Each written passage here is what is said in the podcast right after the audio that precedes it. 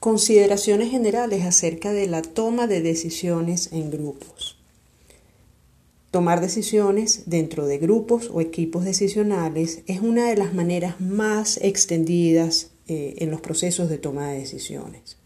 Sin duda, el tomar decisiones en grupos o equipos decisionales ofrece una serie de ventajas. ¿Qué permiten los grupos decisionales? Por ejemplo, permiten enfrentar la incertidumbre. Esto se logra, por ejemplo, a través de eh, reunir información con los aportes que los distintos miembros del grupo o equipo decisional pueden dar en este sentido. Además, el examen de información es diferente. Eh, allí se agregan las miradas eh, y las apreciaciones de los distintos miembros que derivan de sus experiencias previas, formación, especialización e incluso el género. En segundo lugar, los grupos decisionales representan un espacio de apoyo emocional para sus miembros. La toma de decisiones es un proceso que puede ser emocionalmente muy demandante. Y en este sentido, los grupos representan espacios que permiten a los miembros sobrellevar esas exigencias emocionales. En tercer lugar, los grupos también permiten dar una mayor legitimidad e incluso ganar apoyos para la decisión que ha sido adoptada. Esto es particularmente importante en el caso de eh, aquellos países que tienen regímenes democráticos, y estamos hablando, por ejemplo, de políticas públicas. Eh, por supuesto, es mejor vista una decisión que es tomada por un conjunto de personas que una decisión que quizás es tomada autoritativamente por una sola persona. Entonces, en general, podemos decir que además los grupos de toma de, decisiones suelen ser mucho más efectivos que los individuos a la hora de tomar decisiones. En esta parte del curso nosotros nos vamos a encontrar con distintos tipos de artículos. Eh, podemos decir que hay algunos artículos que mm, se enfocan en los aspectos generales acerca de la toma de decisiones en grupo. Es el caso del artículo de Michael Horowitz y otros autores. Luego hay otros artículos, un segundo grupo, que se enfoca en los factores emocionales. Y allí tenemos, por ejemplo, el artículo de Jonathan Mercer, que desarrolla el concepto de emoción social.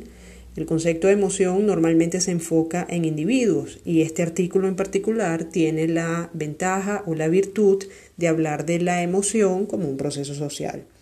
Dentro de este segundo grupo de artículos que exploran los factores emocionales está también el artículo de Judith Chapman, que se enfoca específicamente en cómo la ansiedad puede influir en la toma de decisiones grupal. Este es un trabajo que la autora realiza revisando y revisitando un modelo tradicional de toma de decisiones, como es el modelo del síndrome del pensamiento grupal, desarrollado inicialmente por Irving Janis. Lo que hace Judith Chapman es revisar ese modelo inicial y establecer cómo la ansiedad, en tanto factor emocional, puede conducir a eso que se llama el síndrome del pensamiento grupal.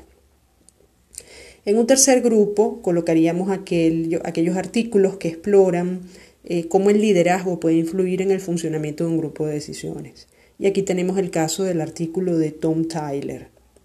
En un cuarto grupo están una serie de trabajos que examinan cómo la composición y la diversidad son factores que influyen en el funcionamiento de un grupo decisional.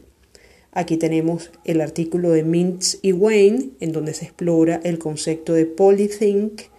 Luego está el artículo de Charles Herman y otros autores, en donde habla de tres maneras de abordar los conflictos en los grupos, que son resolver, aceptar o evitar. Y está también el artículo de Schultz Hart y otros autores que habla del conflicto productivo dentro de los grupos decisionales. En un quinto grupo tenemos artículos que se enfocan en lo que es el procesamiento de la información dentro de los equipos de toma de decisiones. Allí tenemos el artículo de Wittenbau y otros, donde se explora ese concepto del hidden profile, ¿verdad? Tiene que ver con esa información que solo uno o algunos de los miembros de un equipo decisional manejan inicialmente. Y aquí está también el artículo de Dedreu y otros autores donde habla acerca de las motivaciones epistémica y social.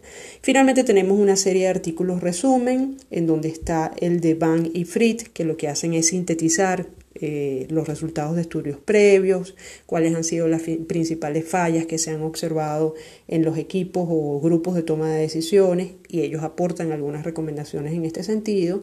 Y él está también el artículo de Ulrich Klock en donde eh, el autor plantea algunas intervenciones para mejorar la toma de decisiones en un grupo decisional.